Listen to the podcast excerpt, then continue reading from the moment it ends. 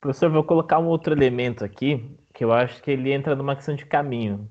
É, a gente, geralmente, quando se abre uma empresa e você não tem capital, você vai no banco, empresta dinheiro, para você, na sua indústria em si, você criar, é, fazer, agregar valor ao seu produto, ter o seu lucro, pagar a sua, é o, como que a gente fala administração? É passivo.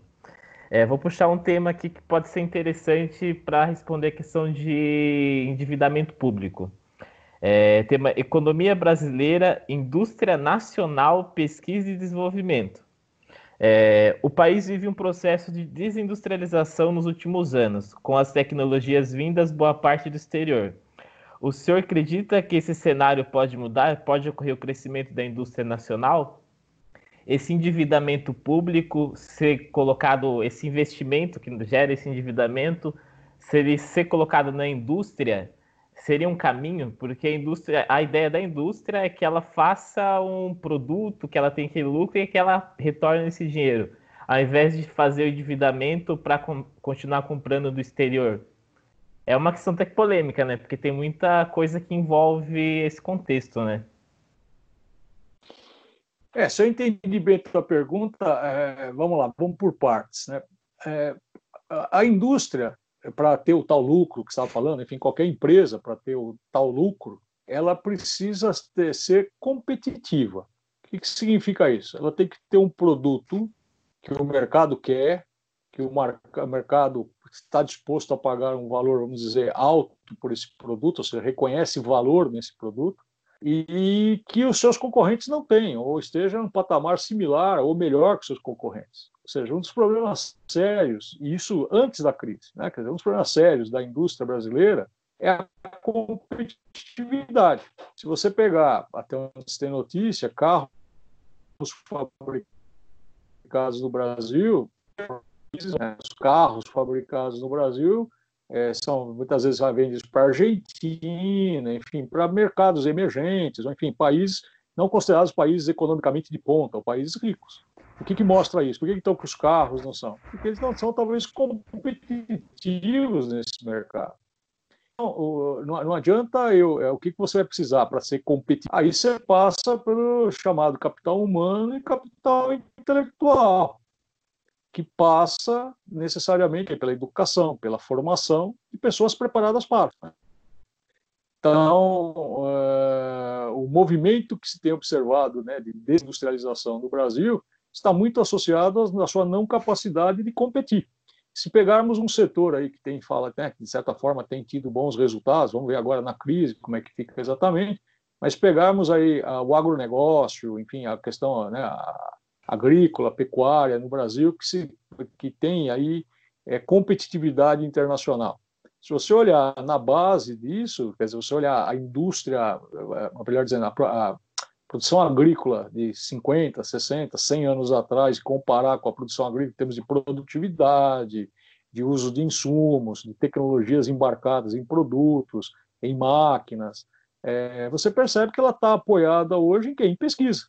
Né? Não dá para negar isso. Você pegar a Embrapa, ou, enfim, você pega hoje, o que, que acontece? Esse pessoal é gente, é capital humano, é capital intelectual associado à pesquisa. Então, é, há uma amarração importante que no Brasil me parece que não, não, está sendo cuidado talvez da maneira mais adequada, que seria o quê? Você ter a formação, capacitação de pessoas, enfim, a tal educação de qualidade. Né? E a, a educação de qualidade não passa necessariamente pela quantidade, sim pela qualidade né, de formação, de capacitação, de incentivo à pesquisa, de perceber o time da pesquisa. Né? Quer dizer, você vê, nós estamos falando de coronavírus, de vacina tal. É, você não vai, ah, porque os pesquisadores já têm resposta para tudo. Não, você tem toda uma sequência, um processo. Você formar uma pessoa apta à pesquisa leva tempo. E mais, as pessoas sendo aptas à pesquisa, não basta ela só ser apta. Vai precisar de equipamentos, vai precisar de estrutura, vai precisar de, de laboratórios, conforme a área de, de pesquisa, para poder efetivamente fazer entregas à sociedade. É, se você olhar, por exemplo, países que há pouco tempo atrás não eram países assim de, economicamente muito representativos e que deram saltos importantes, é, é, tem como elemento comum pesados investimentos em educação, em capacitação, em formação, mas não quantidade. Ah, nossa, nós erradicamos o analfabetismo. Sim, é o cara que sabe assinar o nome já está alfabetizado. Bom, que bom que sabe assinar o nome, menos, menos pior que não soubesse. Mas isso não está garantindo uma mão de obra qualificada para, enfim, conseguir fabricar produtos competitivos, por exemplo, internacionalmente. Então, os problemas que o Brasil já tinha antes da crise, ele continua tendo e só estão mais agravados. A nossa indústria já não se mostra competitiva há vários anos. Daí que a sua pergunta, né, um processo de desindustrialização. Nesse contexto, né, quer dizer, você fala assim, bom, e agora, tal, o que a gente deve fazer nesse endividamento, tal? É, não adianta você simplesmente distribuir dinheiro. Vai, vai, o BNDES vai distribuir quanto dinheiro cada um precisar. Não adianta, você precisa usar esse dinheiro para formar o quê? Uma estrutura competitiva para disputar mercados globais. Você percebe, por exemplo, no nosso caso, na agricultura, enfim, na pecuária, alguma coisa, de vez em quando com alguns problemas, mas você percebe avanços de produtividade, de tecnologias embarcadas, de diferenciais que tornam os produtos agrícolas, enfim, competitivos no mercado internacional. Então, é, a palavra-chave é competitividade, e essa palavra está abandonada no jargão brasileiro de algum tempo. E daí que nós estamos vulneráveis ao que vem de fora, já que a gente não consegue fazer aqui, traz quem, quem, quem, quem sabe fazer. Né? De repente, se você tem você não consegue formar aqui certos profissionais aptos, então não tem problema. Você traz de outros países pessoas aptas para fazerem coisas que brasileiros não conseguem fazer. Isso em, em, em um caso hipotético, mas é meio isso. Quando você não consegue, porque para ter produção você precisa ter equipamentos, para ter matérias-primas, mas principalmente gente preparada para. Aí você vê, essa entrevista que nós estamos fazendo aqui, quanta tecnologia não tem aqui por trás disso? Para fazer esses registros, e que essas pessoas não estiverem preparadas, não adianta ter o telefone, precisa saber quem saiba ele funcionar, saiba baixar, quem desenvolva aplicativos, e tudo isso é capital humano, capital intelectual. Tudo bem? Sim. É, então a gente pode fazer o quê? É, o governo em si ele tem que criar um plano, é, tanto para o combate é, do coronavírus para a saúde, né? E se a gente pensar no longo prazo, ele também tem que pensar como que ele vai fazer porque a gente vai ter uma, dizem que é uma nova ordem de economia nacional, é, internacional, mundial, né? É, de como vai se comportar, se os países vão continuar comprando com a mesma intensidade, se cada país vai querer desenvolver isso internamente, sua indústria. Daí aqui que a gente pode ter, conforme o senhor falou, é, a gente vai, vai ser necessário em si ter esse investimento para a educação, né? Principalmente quando se fala educação, pesquisa e desenvolvimento, né? se a gente quiser, se a gente tivesse interesse de desenvolver indústria nacional, né? Preciso pensar, eu vou investir na saúde para o coronavírus, para a gente combater, criar meios de sair dessa crise, porém o pós, eu vou, vou investir na educação, eu vou investir em pesquisa e desenvolvimento, eu vou criar uma indústria que eu seja capaz se... Porque a gente pode sofrer futuramente novas pandemias, né? É, se acontecer uma nova pandemia, Sim. eu vou conseguir produzir um respirador aqui com a própria indústria que eu já tenho. Daí eu vou ter que ter uma tecnologia para adaptar essa indústria a esse novo cenário, uma, indú uma indústria mais flexível, vamos dizer, né? Eu produzo carro, porém eu tenho tecnologia de adaptar para produzir um respirador, é uma máquina ou algo do tipo, né? É, é por isso que, que fica uma coisa importante aqui, de ser entendida é que, é, primeiro, que saúde e educação de qualidade e gratuita está na Constituição de 88. Até onde eu sei, não, não foi revogado, está lá na Constituição de 88, que ela é papel do Estado. Isso é uma das justificativas que leva aí, né, na época da revisão da Constituição, enfim, na, na época da, da publicação da Constituição, né, nós tivemos aí os constituintes, né, que foram, elaborados, foram eleitos exclusivamente para a elaboração da Constituição de 88, é, fica bem claro que cabe ao Estado a, educação de qualidade gratuita e a mesma coisa na questão da saúde. É, o que tem acontecido, talvez, nessa área é uma certa é, uma, uma, visão, talvez, é, de que quanto é o recurso necessário. E entendamos que recurso necessário não é assim, uma vez eu mando um trilhão de reais e está resolvido. A educação é um fomento, né? ela, ela, ela, ela, é um, ela é algo que acontece no longo prazo. A mesma coisa de saúde. Né? A saúde, para você chegar a um nível de saúde preventiva, né, um nível de saúde mais sofisticado, você tem todo um processo que vai acontecendo no longo prazo. Então, você não, não simplesmente destina um dinheiro lá para a saúde, um dinheiro para a educação e pronto, está resolvido. Não, ela tem que ser fomentada, ela tem que ser trabalhada, ela exige novos investimentos. Isso você observa, inclusive, na indústria. Quer dizer, a indústria automobilística hoje no mundo está em xeque. Por quê? Porque ela tem. Será, qual que será o modelo de propulsão do automóvel? Será que vai ser o motor a explosão? Será que vai ser um motor elétrico? Já começa daí. E mais, o automóvel não precisa ser mais só um carro, como ele era, vamos dizer, convencionalmente há 30 anos atrás. Ele precisa ser, vai, um telefone ambulante, uma central de informação ambulante, ele precisa ter conectividade, né, como a turma diz hoje. E há a expectativa de quê? Que eu entre no automóvel e ele se autodirija, enfim, não sei qual seria efetivamente a expressão que recomenda isso, mas percebe que é uma indústria que precisa investir para quê? Para ter novas tecnologias que viabilizem atender a estas novas demandas, a estas novas necessidades. Né? Então, é, é, e isso tem na base o quê? Você precisa estar investindo em gente, gente preparada para o quê? Capital humano, pessoas aptas a trabalhar com tecnologia de ponta, capital intelectual, desenvolvedores de tecnologia de ponta. E por trás disso tem o quê? Universidades, centros de pesquisa, fomentadas. Não sei se você viu recentemente, quando começou essa história do coronavírus de uma forma, uma forma mais, mais enfática, uma, uma profissional da área da saúde, eu não me recordo de que país, mas não era brasileira, dizia isso: é, bom, vocês pagam milhões de euros para jogadores de futebol e alguns milhares de euros para profissionais da saúde, né? Então, aqui fez a ironia como dizendo, que vocês não perguntam para esses que vocês pagam milhões, como é que resolve isso? Então, a sociedade tem, tem esses problemas. Às vezes, ela não está sabendo fazer suas prioridades, estabelecer suas prioridades, quais seriam os encaminhamentos mais razoáveis.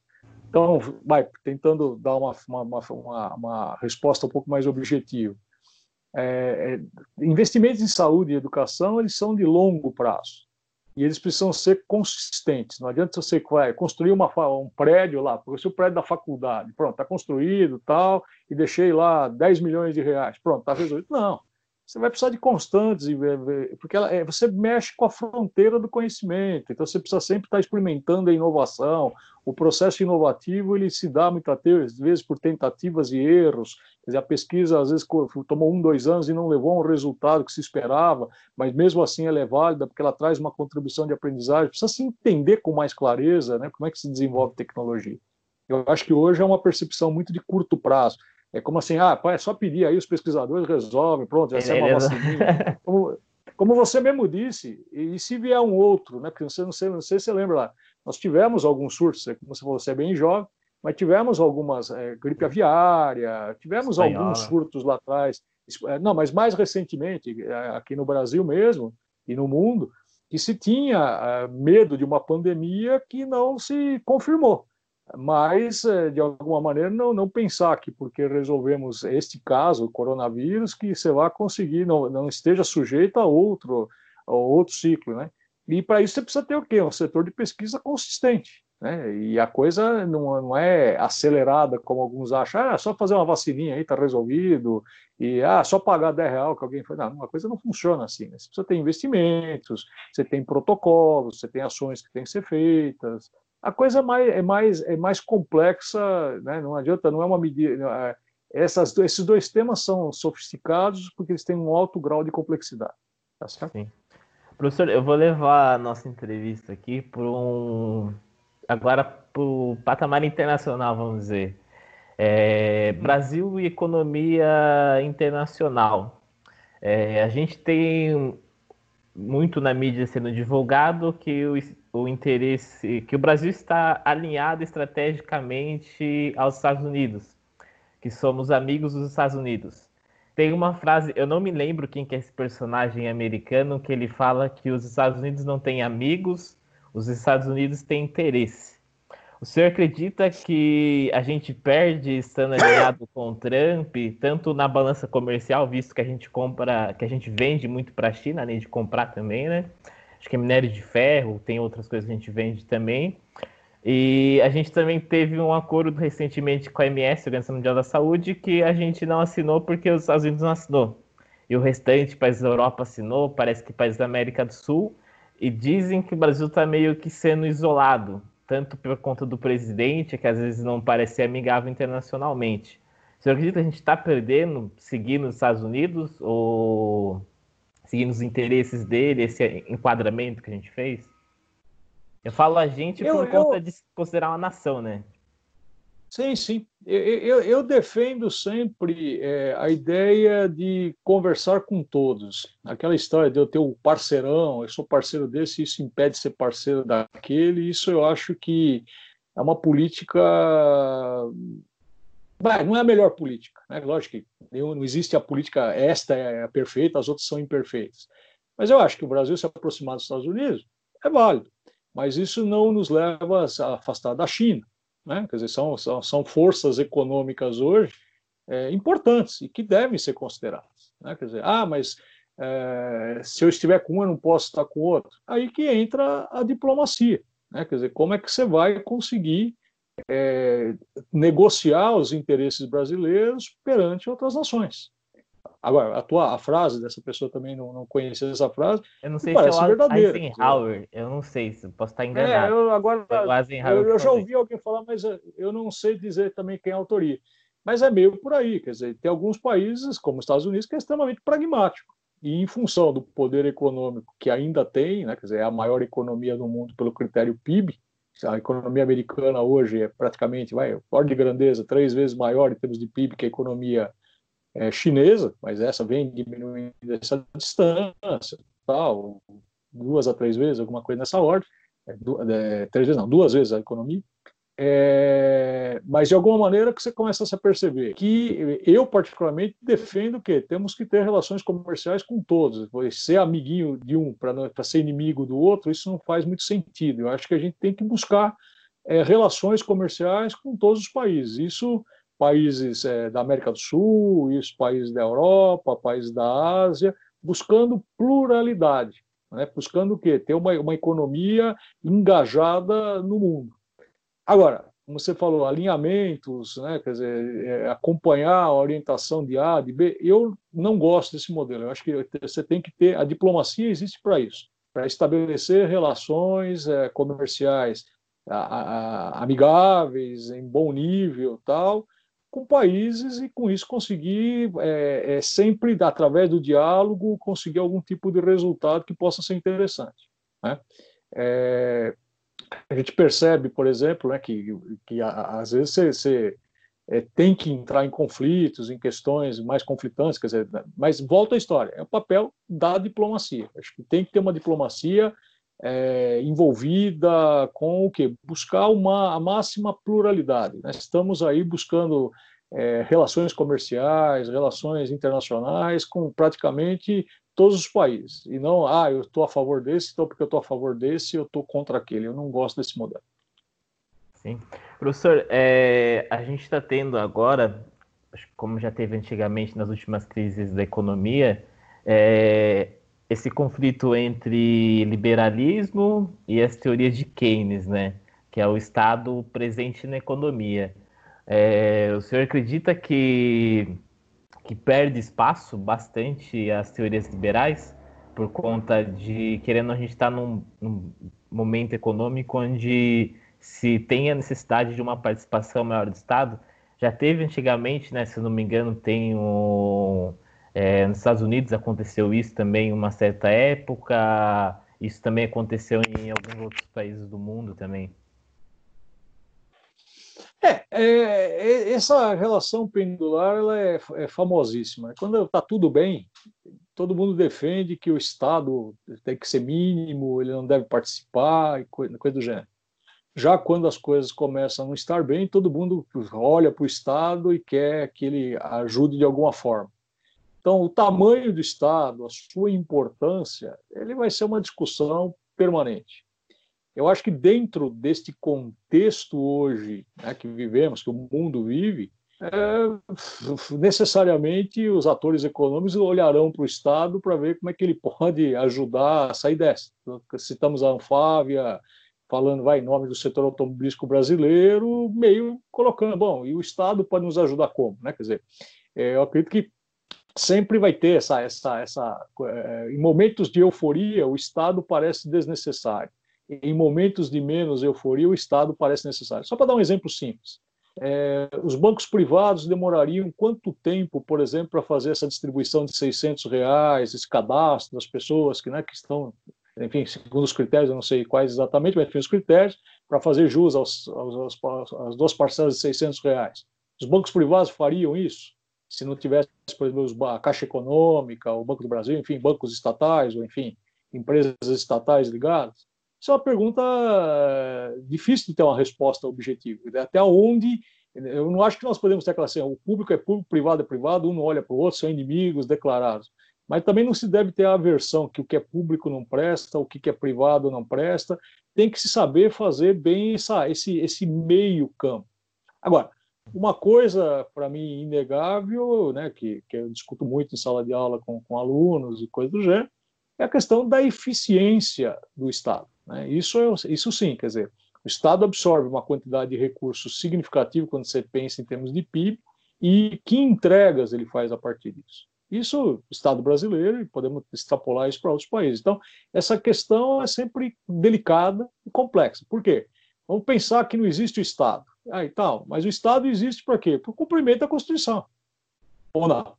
Então, não está escrito na Constituição que tem saúde de qualidade e gratuita? Quem vai fazer isso? Ah, não, mas pode fazer o seguinte: o hospital privado, o Estado paga ele.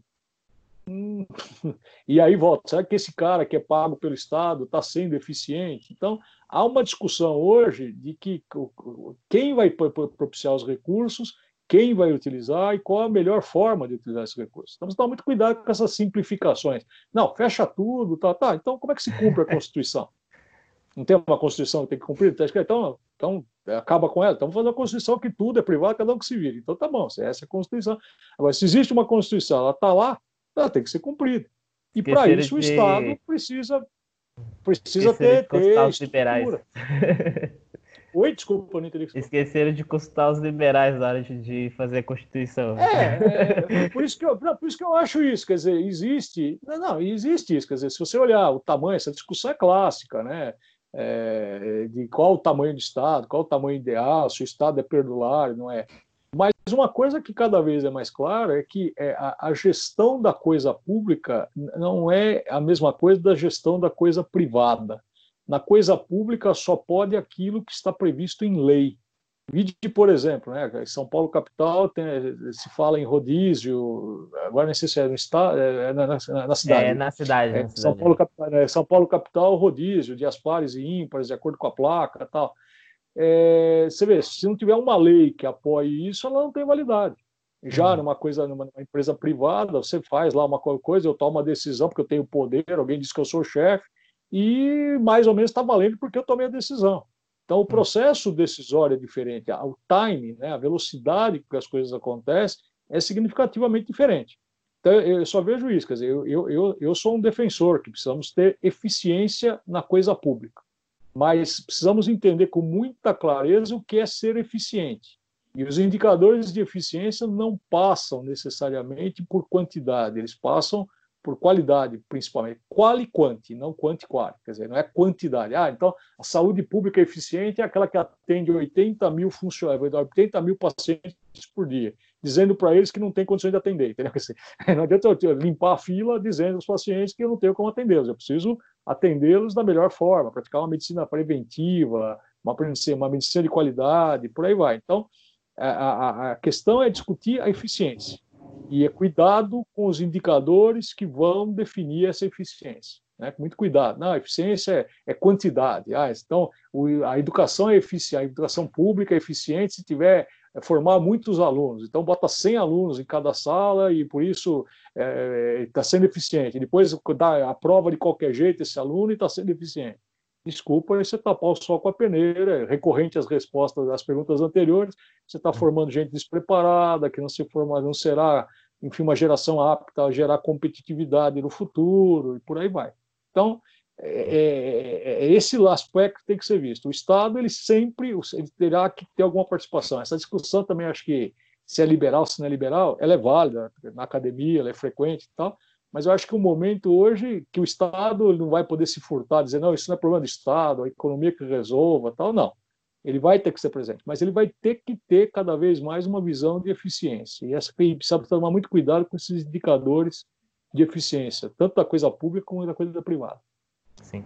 Professor, é, até para o pessoal que está acompanhando aqui a nossa entrevista, a gente tem a questão do eficiência, processo, eficácia, resultado. É, você pode fazer um, um, uma educação eficiente. Nossa, a gente atende um monte, só que daí você tem que se debater. É, esse processo ele está sendo eficaz? Ele está buscando, está atingindo o resultado que a gente gostaria? Daí entra numa questão. É, o processo você tem vários elementos que entram nele. Você tem um professor, você tem um aluno, você tem economia, se aquele aluno trabalha, é, se ele tem tempo para estudar, então você tem um conjunto, né? Que você não pode falar assim, educação é, privada é melhor que a pública é, e a educação pública é melhor que a privada. Tem que se medir quais que são os elementos que estão presentes, né? É, professor, o aluno, qual que é o objetivo daquilo, o resultado que se busca, né? Por isso que você precisa buscar o quê? Você não pode ter é, aversão nem preconceito, né? Quer dizer, por exemplo, está se falando muito em educação à distância hoje, né? Então, legal. Por que não começarmos a. Nós estamos fazendo aqui uma entrevista à distância, talvez, alguma coisa alinhada, estamos usando tecnologia, ela está aí, por que não utilizar? Mas não achar que você resolve tudo com uma simples regra. Porque educação é uma coisa plural, não é isso? Eu sinto falta, acredito que você sinta falta do quê? Da convivência conjunta, olho no olho, sentir, ver, as perguntas surgem, né? E assim como tem momentos privados que você poderia fazer isso à distância. Né? Então, eu acho que a gente não pode ter, pegando meio a, a linha do teu raciocínio, a gente não, não pode ter preconceitos. A gente tem que ter. Não, isso não presta, isso presta. Não, existem coisas boas, sejam públicas e privadas, existem coisas ruins, públicas e privadas. A gente deve ter uma visão de quê? De aproveitar as melhores práticas, de introduzir as melhores práticas mas cuidado com para ser devemos ser simples, mas não simplórios, né? De achar que simplesmente agora se eu garantir internet para todos os alunos, der um telefoninho que nem esse que nós estamos usando, pronto, agora todo aluno não precisa mais de escola, não precisa mais de prédio, não precisa mais de biblioteca, não é bem assim. Né? Você precisa, você pode levar a esses espaços o, o telefone, as tecnologias que permitem gerar outros materiais, né? quer dizer, tem muita coisa muito interessante. Eu mesmo, enquanto professor, gosto de, às vezes, passar um vídeo, ter um data show disponível, de repente, né, você pode passar alguma coisa por e-mail, todo, né, entendeu? As tecnologias devem ser usadas, não estou dizendo que não, mas muito cuidado com ser simplório, né? Ou hum. pegar caminhos maldosos, né? porque há o interesse que alguém é, passe a fazer alguma coisa, eu destruo outras coisas. Não, nós temos que procurar soluções realmente que sejam contributivas para o país e não para um grupo ou para um, um conjunto específico. Eu acho que é só isso. Né? Tem que ter uhum. muito cuidado ao analisar, sem preconceito. O privado tem coisas legais, tem coisas também não tão legais o público tem coisas legais, tem coisas não tão legais. Como é que estes dois podem ser eficientes nas suas entregas? Eu acho que esse passa a ser um dos grandes desafios. Bem. Professor, a gente vai caminhar aqui para o final da entrevista. É, acho Opa. que a gente percorreu bastantes assuntos aqui, viu? Dependendo, na faculdade lá, se o pessoal tiver com interesse de fazer TCC, tem temas aqui que dá bastante conteúdo também. É, Para finalizar, para sua entrevista, a gente está chegando aqui no final. É, como que o senhor imagina? Eu acho que a pergunta é um pouco longa, mas o senhor consegue tentar dar uma simplificada dela, uma abrangência geral. É, como que o senhor imagina a economia brasileira pós-pandemia? Como que é? É um exercício de futurologia, né? Você fala, ah, imagino que vai, vai acontecer tal coisa, que as pessoas vão ter tal comportamento. É, como que o senhor Valdemar imagina essa economia? seria essa pós?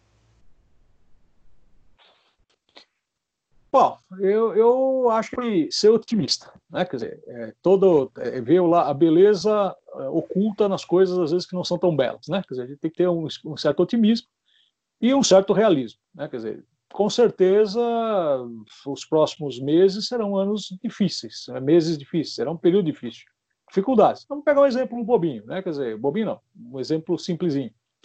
É, nós paramos praticamente um semestre as aulas e vai ter que ser reposto isso de alguma forma. E isso vai impor custos, exigências adicionais para alunos, professores, servidores, é, pais, eventualmente, mães que levam os filhos às escolas.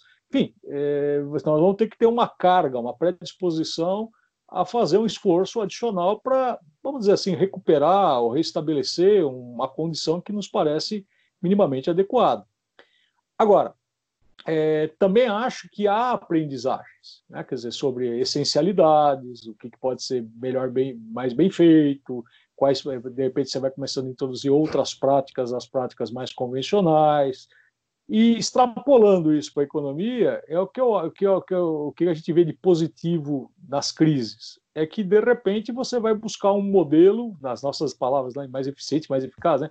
um modelo que é, traga resultados mais, mais contundentes. Né? Quer dizer, mas não adianta é, negar que nós vamos passar por momentos difíceis. Né? Os próximos meses aí é, serão meses, provavelmente pessoas desempregadas, provavelmente empresas que não conseguiram suportar né, a crise, acabaram fechando as portas, talvez mais gente no desemprego, isso pode, não quer dizer que vá, mas pode aumentar um pouco a violência urbana, enfim, esses problemas que acabam muitas vezes é, impactando a sociedade. Porém, é, se a gente olhar, né, quer dizer, as soluções que foram geradas nessa crise, elas podem ser incorporadas utilizadas e melhorando ali para frente, né, mais rapidamente conseguir talvez sair disso. Mas, é, mais uma vez, é, eu acho isso, otimismo, prudência é, e principalmente boa vontade. Acho que nós vamos precisar de uma boa vontade muito grande para enfrentar os problemas que não serão poucos. Já, já existiam muitos problemas no Brasil, isso que é importante ficar muito claro. Quer dizer, se o mundo podia estar meio atrapalhadinho, mas o Brasil estava um pouco mais. Né? Nós estávamos meio confusos mesmo antes do coronavírus. Agora nós vamos sair com isso mais aprofundado, mais agravado, né? mais com maiores dificuldades. Né? E aí, a partir daí, você tem que ter essa paciência, vontade, consistência, continuidade para tentar reverter esse processo. Tá? Professor, uma, é, a gente não vai ter tempo de responder, mas acho que pode, pode servir para um próximo vídeo. É uma pergunta que o senhor gostaria de responder.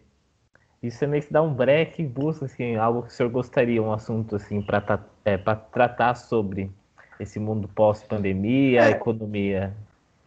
Eu, eu, eu, acho assim, quer dizer, uma das coisas que para mim é, deixou muito destaque, né, quer dizer, que como eu disse, quem serve quem? A economia serve a sociedade, a sociedade serve a economia, tal. Quer dizer, o principal dessa crise é sairmos mais humanos. Né? Quer dizer, nós vamos ter que ter exercícios de benevolência, de altruísmo, de ajudar o próximo, é, porque senão, se a gente for fazer a conta, tal, a gente vai só fazer potencial da desgraça. Né? Realmente, não, não dá para negar que é, é uma situação extremamente desconfortável que a gente está vivendo, do ponto de vista de uma série de restrições e tal.